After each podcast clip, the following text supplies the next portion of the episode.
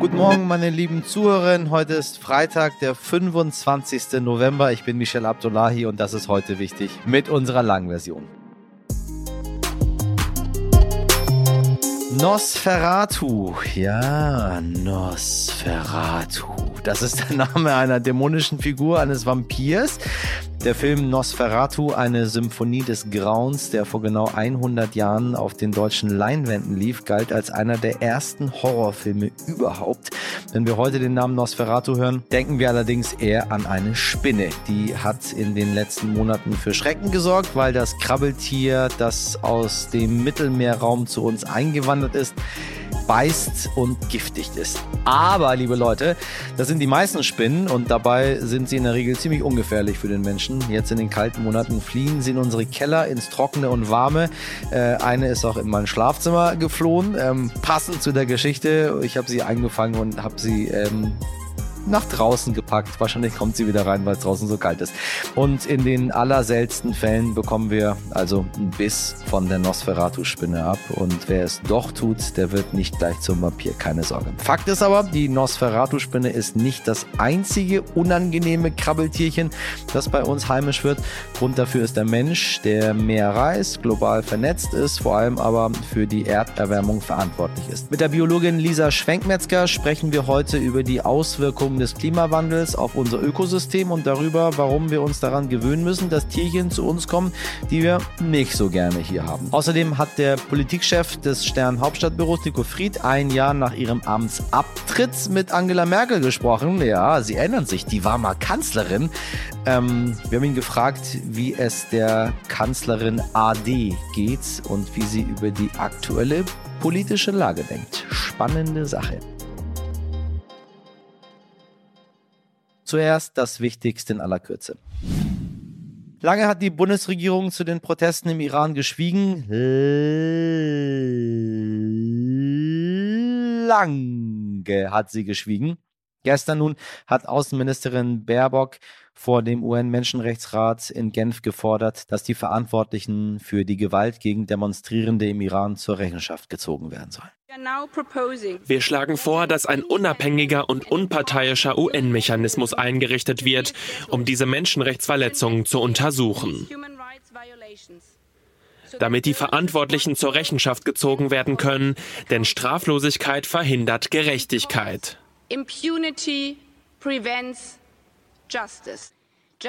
Gerechtigkeit für Schwestern, Gerechtigkeit für Söhne, Gerechtigkeit für Mütter. Der heutige Tag ist auch eine Prüfung unseres Mutes, unseres Mutes hier bei den Vereinten Nationen, unseres Mutes, unsere Stimme zu erheben. Wir alle vertreten unseren Staat, aber wir vertreten auch Millionen von Männern, Frauen und Kindern. Deshalb rufe ich Sie auf, seien Sie die Stimme unserer Völker bei den Vereinten Nationen, wie sie im Iran tanzend auf den Straßen singen, für das Leben, für die Frauen, für die Freiheit für unsere Menschenrechte. Danach hat der UN-Menschenrechtsrat beschlossen, dass es nun eine unabhängige Untersuchung geben soll. Dabei sollen Expertinnen Verstöße gegen die Menschenrechte dokumentieren und Beweismaterial sammeln, um Verantwortliche für die Gewalt eines Tages zur Rechenschaft zu ziehen. Aus meiner Sicht ist das aber erstmal nur ein erster kleiner Schritt, aber es ist ein Schritt, um dieses verbrecherische Terrorregime endlich zur Strecke zu bringen. Neues aus Russland und dabei geht es mal nicht um den Krieg, den das Land gegen die Ukraine führt, sondern um die Einschränkungen der Rechte von queeren Menschen, auch ein sehr beliebtes Thema der russischen Regierung. Seit 2013 darf man in Russland unter anderem in Anwesenheit von Kindern nicht über Homosexualität sprechen. Das gilt nämlich als homosexuellen Propaganda. Gott. Das neue Gesetz sieht vor, dass das Ansprechen von LGBTQ generell in Werbung, Medien, Online-Inhalten, Büchern, Film und Theateraufführungen unter Strafe gestellt werden soll. Auch dürfen an Minderjährige keinerlei Informationen über Geschlechtsangleichungen weitergegeben werden. Wer sich nicht daran hält, dem drohen Strafen von bis zu umgerechnet 3200 Euro. Unternehmen und Organisationen können mit bis zu 80.000 Euro bestraft werden. Ausländer können sogar für 15 Tage in Haft kommen und ihnen droht die Ausweisung aus Russland. Das Gesetz muss nun noch vom Oberhaus des russischen Parlaments sowie von Präsident Wladimir Putin gebilligt werden. Aktivistinnen befürchten eine noch stärkere Diskriminierung von homosexuellen und queeren Menschen in Russland. Und ab 2024 darf man an britischen Flughäfen wieder mit mehr Flüssigkeit im Handgepäck fliegen, ohne die Begrenzung auf 100 Milliliter pro Fläschchen. Der Grund ist, dass die Regierung in London bis Mitte 2024 neue 3D-Scanner einführen will. Passagiere können dann Flüssigkeiten ohne Begrenzung sowie Laptops und Tablets in ihren Taschen lassen. Diese Maßnahmen sollen Schlangen an den Sicherheitskontrollen deutlich verkürzen. Und wenn wir schon mal an Flughäfen sind, der BER musste gestern Abend den Flugverkehr einstellen, weil AktivistInnen der letzten Generation auf das Gelände vorgedrungen sind und sich am Asphalt festgeklebt haben. Sie kennen das schon. Sie protestieren damit gegen die CO2-Bilanz von Flügen. Beide Start- und Landebaden wurden daraufhin gesperrt. In unserer Folge 402 haben wir uns ausführlich mit der letzten Generation beschäftigt. Was macht eigentlich Angela Merkel? Ja, die Frage stellt man sich hier oft im Land. Ich persönlich bin ja da nicht so nostalgisch, aber gut. Und ehrlich gesagt, ich gönne der Dame einfach mal ein bisschen Ruhe. Aber mein Kollege Nico Fried hat die Ex-Bundeskanzlerin zu einem Hintergrundgespräch getroffen. In dieser Woche ist dies auch der Sterntitel. Also nutzen wir mal die Chance und fragen mal nach. Nico, wie geht's Angie, die seit äh, einem Jahr in Rente ist? Wie wirkt sie auf dich und äh, wo habt ihr euch eigentlich getroffen? Also ich habe Angela Merkel in dem Büro besucht, das ihr der Bundestag als Altkanzlerin zur Verfügung stellt. Da hat sie einen Anspruch drauf, auch auf Mitarbeiterinnen und Mitarbeiter. Und ähm, sie hat auf mich einen sehr aufgeräumten Eindruck gemacht, war sehr freundlich, sehr aufgeschlossen wir hatten uns ein Jahr lang nicht mehr gesehen. Äh, der letzte Termin, den ich mit ihr hatte, war zu einem Interview am Ende ihrer Amtszeit als Bundeskanzlerin. Und äh, es war ein, jetzt ein angenehmes Gespräch. Sie war offen und hat sehr ausführlich geantwortet. Ich habe den Eindruck, dass es ihr einerseits gut geht, so körperlich und auch von der gesamten Befindlichkeit her. Sie genießt das schon, dass sie nicht mehr diesen Stress des Amtes hat. Äh, und auf der anderen Seite beschäftigt es sie natürlich, dass ihre Amtszeit und insbesondere die Russland- und Ukraine-Politik so stark in die Kritik geraten sind. Macht sie sich eigentlich Gedanken oder Vorwürfe, wie sie mit Russland umgegangen ist damals? Also man merkt ihr schon an, dass sie das sehr beschäftigt, die Kritik an ihrer Russland- und Ukraine-Politik, an ihrem Umgang mit Wladimir Putin. Man merkt, dass sie dazu auch noch mal viel recherchiert hat, viel gelesen hat, Gespräche geführt hat. Sie trifft ja auch heute noch ehemalige Kollegen, Regierungschefs wie den holländischen Ministerpräsidenten Rütte oder Viktor Orban aus Ungarn. Und mit denen spricht sie dann darüber natürlich auch. Äh, ich glaube, ihr ist es sehr wichtig darzustellen, gar nicht so sehr, ob sie jetzt schuldig ist oder nicht, sondern einfach nochmal die Motive zu erklären, aus denen heraus sie an den wichtigen Wegmarken dieser Geschichte gehandelt hat. Das äh, war der NATO-Gipfel 2008, als es um die Aufnahme der Ukraine in die NATO ging. Das war das Minsker Abkommen und dann eben die Entscheidung, ob man nun Nord Stream 2 verbieten soll oder nicht. Und das erklärt sie sehr ausführlich und äh, das habe ich auch versucht wiederzugeben. Und dann können sich die Leserinnen und Leser auch selber ein Urteil dazu bilden. Du hast ein Hintergrundgespräch mit ihr geführt, darfst aber nicht daraus zitieren. War sie deswegen im Gespräch lockerer und offener? Ja, es ist richtig. Die Vereinbarung war, dass wir ein äh, Gespräch führen, aus dem äh, nicht wörtlich zitiert werden darf, aber aus dem die Inhalte natürlich wiedergegeben werden können. Und das äh, habe ich ja auch in dem Artikel gemacht. Natürlich sprechen Politiker etwas freier, offener, lockerer, legen nicht jedes Wort auf die Goldwaage, ähm, wenn man im Hintergrund spricht. Ähm, und das war da sicher auch so. Ähm, auf der anderen Seite, ich habe natürlich überlegt, kann man sich darauf einlassen? Aber man muss sich einfach klar machen, dass politischer Journalismus gerade in Berlin sehr oft ähm, aus Gesprächen im Hintergrund besteht aus denen nicht zitiert werden darf. Zum Beispiel auch, wenn wir mit dem Bundeskanzler auf Reisen sind. Die Gespräche im Flugzeug finden auch alle im Hintergrund statt und vertraulich. Und trotzdem schreibt man natürlich in gewisser Weise darüber. Und so habe ich es hier auch äh, gehandhabt. Und äh, ich glaube, dass der Artikel äh, ganz gut den Verlauf des Gespräches wiedergibt, ohne dass sie nun da wörtlich zitiert wird. Vielen Dank, lieber Nico. Sie kriechen unter das Sofa hervor, krabbeln in die Ritzen unserer Möbel, fliegen gegen das Küchenfenster und die meisten von uns finden sie nicht wirklich toll, wenn diese Meerbeiner zu Besuch kommen. Die Rede ist natürlich von Insekten und Spinntieren. Sehen Sie mal, was wir hier bei heute wichtig für Sie alles auf der Karte haben. Mal was ganz anderes. Aber genauso wichtig, passend zu all dem, was ich heute eigentlich für Sie berichtet habe. Mehrere Millionen Arten könnte es schätzungsweise auf unserer Erde geben. Mehrere Millionen Arten, ne? Nur eine Millionen Insekten sind bisher beschrieben und mit ein paar von ihnen befasst sich unser heutiger Gast hauptberuflich. Lisa Schwenkmetzger arbeitet für das Hessische Landesamt für Naturschutz, Umwelt und Geologie und sie beschäftigt sich mit den Auswirkungen des Klimawandels auf unsere Artenzusammensetzung. Denn durch die wärmeren Temperaturen kommen Tiere und Insekten zu uns, die wir nicht kennen. Manchmal aber sind es nicht die Temperaturen, sondern der Mensch, der sie hier bei uns einschleppt ne? aus anderen Ökosystemen heraus. Und manche davon werden zum Problem dann für das Ökosystem hier bei uns. Andere hingegen sind völlig harmlos und mögen sie noch so schauderhaft aussehen. Eines dieser Beispiele ist die Nosferatu, Nosferatu-Spinne, die in den letzten Monaten in aller Munde war. Lisa Schwenkmetzger ist Biologin und trotzdem überhaupt kein großer Fan von Spinnen. Mit meiner Kollegin Laura Chapo hat sie darüber gesprochen, warum wir uns trotzdem daran gewöhnen müssen, dass Krabbeltiere zu uns kommen, die wir nicht kennen und äh, ja, vor denen wir uns ein bisschen ekeln. So, ich nicht, aber ich weiß, einige finden es irgendwie schlimm. Hallo Lisa, schön, dass du da bist. Hallo Laura. Die Nosferatu-Spinne war in den vergangenen Monaten ja ziemlich oft in den Medien, weil sie bei vielen Menschen in Deutschland einfach in Häusern und Wohnungen aufgetaucht ist. Und sie hat ja auch ganz schön für Angst und Schrecken gesorgt. Äh, Frage zu Beginn, müssen wir uns dran gewöhnen, dass Krabbeltiere zu uns kommen, die wir nicht kennen und die vielleicht auch nicht so schön anzusehen sind?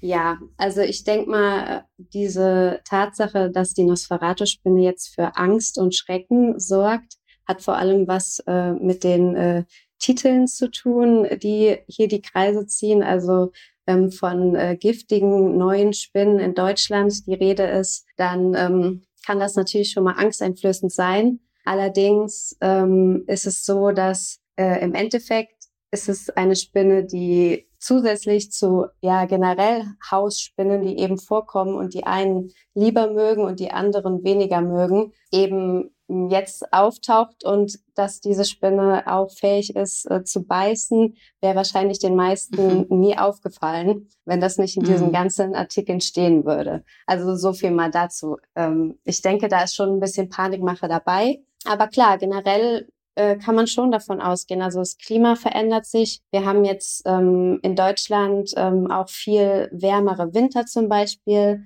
Das heißt, wärmeliebende Arten ähm, können sich eher verbreiten, sei es jetzt mal, dass sie eben selbstständig ähm, ja ihr Verbreitungsgebiet erweitern, zum Beispiel mediterrane Arten oder mhm. Arten, die eben durch menschliches Zutun zu uns kommen und sich hier jetzt wohler fühlen. Ähm, da müssen wir schon mitrechnen. Das ist ein ganz äh, ja natürlicher Prozess jetzt eben dadurch, dass ähm, dass es wärmer wird dass sich das Klima bei uns ändert. Die Nosferatu-Spinne bleibt ja auch, wenn ich das richtig verstanden habe, bei uns, weil es jetzt eben wärmer geworden ist, aber sie ist ähm, nicht von alleine zu uns gekommen, sondern der Mensch hat die eingeschleppt, oder? Also kannst du vielleicht nochmal den Unterschied auch erklären zwischen diesen sogenannten invasiven Arten und Arten, die durch den Klimawandel zu uns kommen?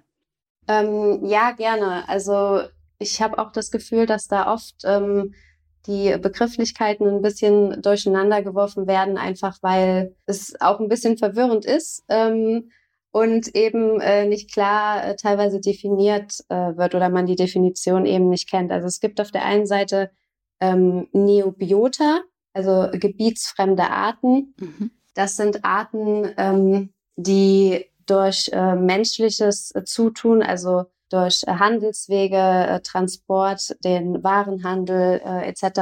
Ähm, in neue Gebiete eingeführt werden. Und ähm, von diesen Arten gibt es dann einen Großteil, der sich gar nicht erst etablieren kann, Das heißt, ähm, die kommen nur ganz äh, sporadisch vor, mhm. weil sie zum Beispiel dann doch ähm, mit denen äh, so weit weg von ihrer Heimat nicht überleben können. Äh, und ein Teil von diesen Arten, also von diesen gebietsfremden Arten, schaffen es eben, sich zu etablieren. Und mhm. ähm, das heißt, äh, die kommen dann auch, also die können sich auch reproduzieren in den neuen Gebieten, äh, kommen über mehrere Generationen vor. Und von diesen wiederum, also von diesen gebietsfremden Arten, die es schaffen, sich zu etablieren, ist ein Teil, ähm, redet man davon oder bezeichnet man als invasive Arten. Ähm, mhm. Das bedeutet, dass diese Arten einen negativen Effekt auf äh, die heimischen Arten, heimische Lebensräume oder ganze Ökosysteme haben. Genau, also nur ein, ein kleiner Teil im Prinzip. Okay. Und ähm, genau, und davon nochmal abzugrenzen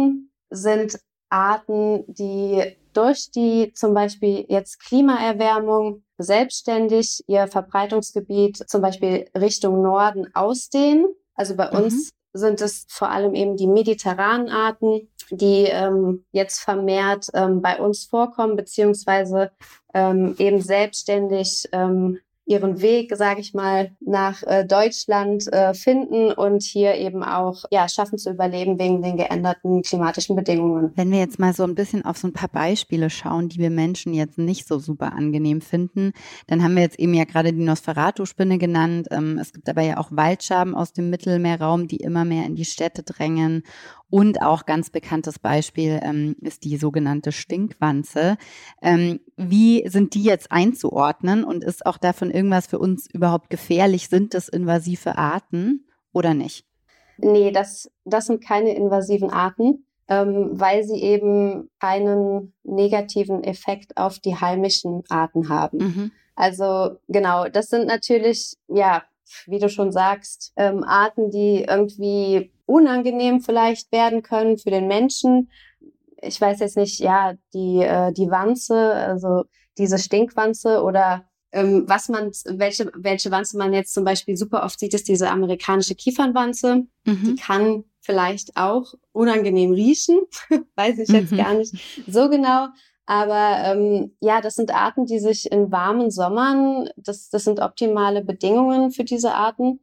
Die können sich dann besonders gut vermehren und mhm. dann wird es Herbst, dann ist es ganz natürlich, dass die halt auch so den Weg ins äh, in die Häuser suchen und dann versieht, äh, sieht man die natürlich vermehrt. Genauso, also die Nosferatu-Spinne zum Beispiel kommt eigentlich ausschließlich in Siedlungen vor. Es ist interessant, das zu beobachten und das äh, mhm. vielleicht auch äh, ein Stück weit äh, zu dokumentieren, weil es uns eben auch äh, zeigt, also es ist eine, eine Art, ja, auch eine Art äh, Klimawandel-Monitoring, weil man sieht halt, diese, diese Arten breiten sich immer mehr aus. Also mhm. das, was wir messen, also diese ähm, Temperatur, äh, Klimaänderungen, zeigt sich auch anhand von Arten, Artenveränderungen. Aber es sind jetzt keine invasiven Arten. Also und eben auch keine Arten, vor denen man jetzt Angst haben muss. Mhm. Also auch diese Wanze oder so. Also das, ja ja. Die müssen wir quasi einfach so ein bisschen ähm, ertragen dann. Ähm, anders ist es aber ja mit der Tigerstechmücke zum Beispiel, Anopheles-Mücken, äh, bestimmte Zecken. Ähm, die können uns Menschen ja schon gefährlich werden. Ähm, wie geht man damit jetzt um? Also ähm, gerade ihr BiologInnen. also gerade wir BiologInnen, wie wir damit umgehen, ähm, was wir vornehmlich machen, also jetzt äh, im, im, Landesamt ist äh, einmal zu dokumentieren und zu informieren. Also wir, mhm. wir haben unterschiedliche ähm, äh, Monitoring-Programme, wo wir zum Beispiel auch ähm, solche Arten ähm, eben, wir führen Datenbanken, ähm, monitoren solche Arten, dass wir halt schauen können, wie verändert sich das äh, Verbreitungsgebiet, wo kommen die überhaupt schon vor. Also erstmal das Wissen schaffen, wo sind diese Arten. Zum Beispiel, also bei der, ähm, bei der Tigermücke ist es auch so. Und dann eben auch ähm, die ja, Bevölkerung auch darüber informieren. Also zum einen wollen wir natürlich auch die, die Informationen von der Bevölkerung. Also das ist quasi auch eine wichtige Datenquelle, dass uns eben mhm. so Mel Meldungen gemacht werden. Dazu müssen ja die Leute erstmal wissen, dass man das überhaupt melden kann. Mhm. Und dann eben auch ja, ähm, Tipps geben, wie man zum Beispiel im privaten Umfeld, also jetzt im, im eigenen Garten, auf dem Balkon oder so, was eben auch Lebensräume sein können oder sind für diese Arten, was man da vielleicht tun kann, um das zu vermeiden, dass die da ähm, sich ansiedeln. Ja, hast du da so ein, zwei Tipps, die du nennen kannst, jetzt explizit bei Mücken? Ja, also ich bin jetzt nicht äh, speziell die Mückenexpertin, aber man kann da auf unserer Homepage ganz äh, gute Tipps ähm, sich abholen, wie zum Beispiel stehendes Gewässer, zum Beispiel in Untersetzern vermeiden. Also wenn man es jetzt im Garten oder auf dem Balkon hat, so kleine ähm, Gewässeransammlungen. Das ist halt mhm. ähm, perfekt für diese, für diese Stechmücken, also auch äh, für die Tigermücke. Ähm, genau, sowas, dann ist es dann hauptsächlich. Alles klar. Ähm, deine Expertise sind jetzt die Arten, die sich durch den Klimawandel selbstständig Richtung äh, Norden bewegen. Ähm, kannst du da ein paar Beispiele nennen, die wir jetzt vielleicht noch nicht so auf dem Schirm haben? Ja, ein ganz interessantes Beispiel, ähm, wo wir auch ähm, ein extra Monitoring-Programm für haben, ist die Gottesanbeterin. Das ist mhm. so eine ganz imposante Fangschreckenart. Ich denke mal, ähm, ist auch relativ bekannt ähm, mhm. und kann man auch sehr gut erkennen. Deshalb bietet sie sich an für zum Beispiel ein Citizen Science Projekt, also wo wir quasi die Bevölkerung dazu aufrufen, uns solche Funde zu melden, weil man sie eben sehr gut erkennen kann. Genau, also bei der Gottesanbeterin sehen wir eben schon, dass sich da die Verbreitungsgrenze immer weiter nach Norden verschiebt. Was andere Beispiele sind, vielleicht auch noch recht bekannt ist das Taubenschwänzchen. Das, die sieht so ein bisschen, ist eine, Nacht, eine Nachtfalterart und sieht so aus wie ein Kolibri. Also ist vielleicht auch noch, kann man auf jeden Fall auch gut erkennen und ist bestimmt auch schon ziemlich bekannt, weil, weil es halt, weil diese Art halt auch immer ähm, häufiger wird. Oder der Bienenfresser, ein ganz, äh, eine ganz bunte ähm, Vogelart, ist vielleicht auch noch so ein, so ein Beispiel für eine mediterrane Art, die sich jetzt bei uns immer wohler fühlt. Und welche Effekte hat das so auf die Umwelt, ähm, dass die jetzt zu uns kommen? Tja, also zunächst mal keine negativen. Mhm, okay. Also genau, also das ist einfach nur wirklich so, ja, wir beobachten das, also es, genau, also die die Tier- und die Pflanzenwelt, die die verändert sich, das es gibt eine Verschiebung ähm, der Klimazonen, der Vegetationszonen. Das, das können wir messen, das können wir feststellen, das können wir halt auch beobachten anhand, wie sich eben die Artenzusammensetzung ändert oder anpasst. Und das ist, das ist, wie gesagt, in dem Fall sind das einfach Arten, die wandern quasi mit ihrem Temperaturoptimum mit, insofern das eben geht. Das sind jetzt hauptsächlich mhm. Arten, die können fliegen dann ist es natürlich noch mal leichter. Also es gibt Arten, die sind ähm, überhaupt nicht äh, fähig, ähm, ihr Verbreitungsgebiet äh, zu verändern, mhm. ähm, weil sie eben gar nicht mobil sind. Und ähm, in dem Fall, ähm, ja, sind das einfach Bereicherungen unserer heimischen Biodiversität, würde ich sagen. Also erstmal nichts Negatives daran zu sehen. Dann gibt es ja aber auch Arten, die einen negativen Effekt auf unsere Artenzusammensetzung haben, oder? Ähm, ja, gibt es auf jeden Fall. Also das sind eben speziell ähm, diese invasiven Arten. Und natürlich ist es so, also zu uns gekommen sind die invasiven Arten ja durch äh, menschliche Einflussfaktoren. Einmal, also es gibt unbeabsichtigte Einbringungen, zum Beispiel in oder an Schiffen im, im Ballastwasser, mhm. zum Beispiel. Ja, amerikanische Flusskrebsarten sind da ein ganz äh, prominentes Beispiel die äh, für unsere heimischen Arten ähm, äh, ganz gefährlich sind, weil sie äh, Krankheiten übertragen. Es gibt auf der anderen Seite aber eben auch ähm, beabsichtigte Einbringungen, zum Beispiel Zier- und Nutzpflanzen wurden äh, Säugetiere für die Pelzproduktion eingebracht. Und dann kommt es auch immer wieder vor, dass eben Arten aus der Gefangenschaft flüchten und sich dann eben in der ähm, äh, Umwelt ausbreiten. Und gerade jetzt, wo wir das Thema invasive ähm, Säugetierarten haben. Ganz prominent ist da zum Beispiel der Waschbär. Ich glaube, das ist allen Begriff. Mhm.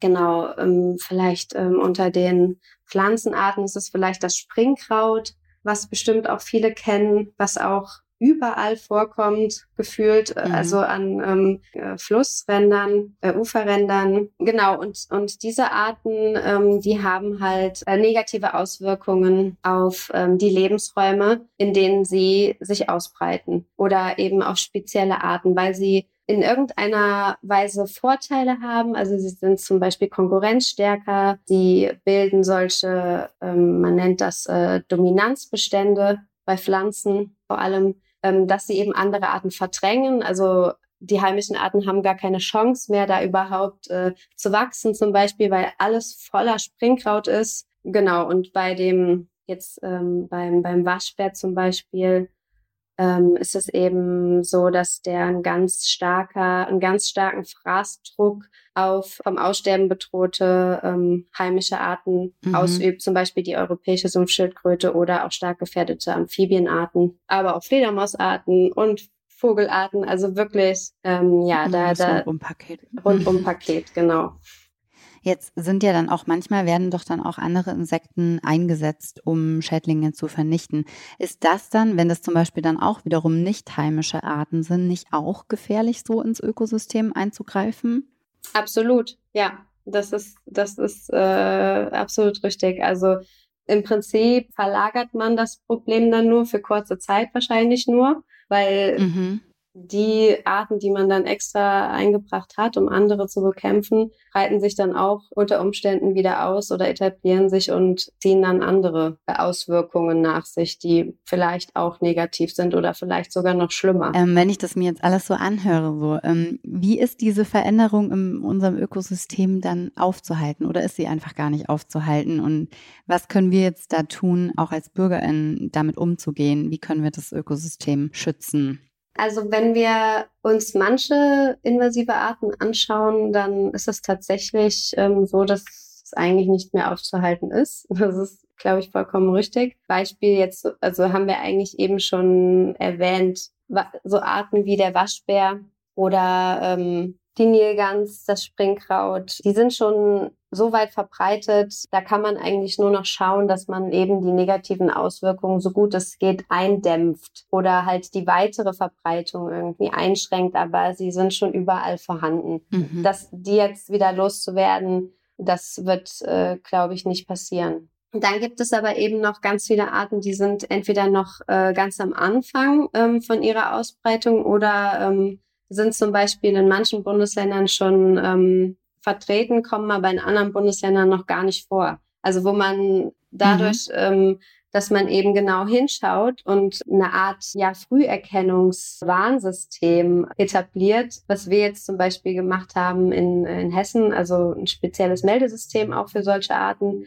wo man eben, wenn so solche Arten gefunden werden, direkt tätig wird. Und ähm, so kann man das natürlich schon verhindern, dass sich solche invasive Arten weiter ausbreiten. Mhm und dann eben, ja, wie zum Beispiel der Waschbär, äh, überall vorkommt. Das heißt, ich nehme jetzt davon auch mit, so ähm, das Wichtigste, glaube ich, ist dann einfach, wenn man was sieht, was man nicht kennt, im Zweifel einfach melden oder einschicken ähm, an das zuständige Landesamt für Naturschutz, Umwelt ähm, im jeweiligen Bundesland, oder? Ähm, jein. Also äh, weiß ich jetzt nicht, ob man das jetzt, äh, ob das jetzt die Take-Home-Message so, so allgemein formuliert sein sollte. Also wie gesagt, es sind die, die allermeisten Arten haben keine negativen Auswirkungen oder man, man kennt äh, da keine negativen Auswirkungen. Also weder für den Menschen noch für die Natur.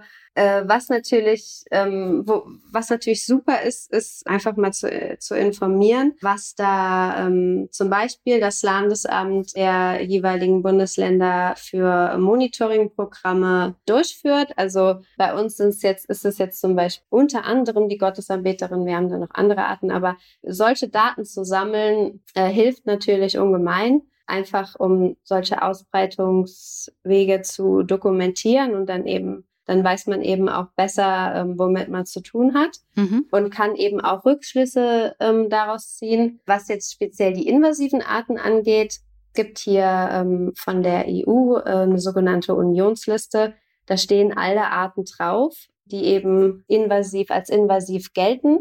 Ähm, ich glaube, das mhm. sind insgesamt 88. Da ist es natürlich schon wichtig, für unsere Arbeit zumindest, dass uns diese Arten gemeldet werden. Und ähm, mhm. das hat auf jeden Fall ähm, einen Mehrwert. Es ist jetzt ähm, aber nicht so, dass ja jetzt jeder ähm, jede Art, die er noch nicht kennt, ähm, weil das ja genau also ja, das würde ich jetzt nicht unbedingt sagen. Aber genau, also wenn solche ähm, Monitoring-Projekte bestehen, ähm, auf jeden Fall. Und mit manchen Arten müssen wir dann wohl lernen, umzugehen. Stichwort Nosferatu-Spinne.